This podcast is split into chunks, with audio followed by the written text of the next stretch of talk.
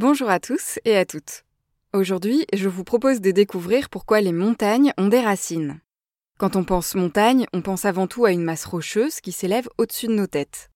Eh bien, les montagnes, c'est un peu comme les icebergs, on n'en voit que la partie émergée. En effet, les montagnes ont ce qu'on appelle des racines.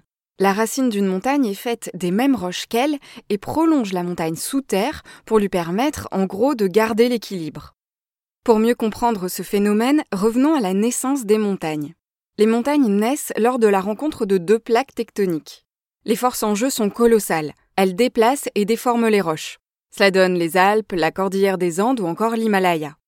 Ces plaques tectoniques sont composées de deux couches de roches dures.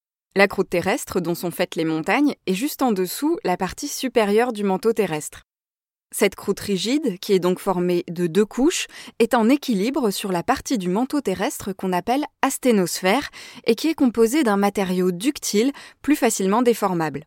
Donc pour s'élever en hauteur tout en conservant son équilibre, la croûte qui forme les montagnes doit compenser le fait qu'elle est moins dense que le manteau sur lequel elle repose.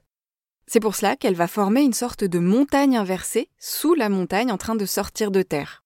C'est ce qu'on appelle la racine plus précisément la racine crustale. Comme pour les icebergs, cette fameuse racine est bien plus grande que la montagne au-dessus d'elle. En théorie, si une montagne s'élève à 5000 mètres, sa racine crustale doit être 4,5 fois plus grande et s'enfoncer donc à plus de 20 km de profondeur. Quand la montagne s'érode, la racine remonte mécaniquement à la surface, et c'est comme cela qu'on peut observer des racines de montagne à la surface de la Terre bien longtemps après qu'elles aient disparu. En France, par exemple, dans l'Aveyron, vous pouvez observer des racines de montagne vieilles de plus de 300 millions d'années.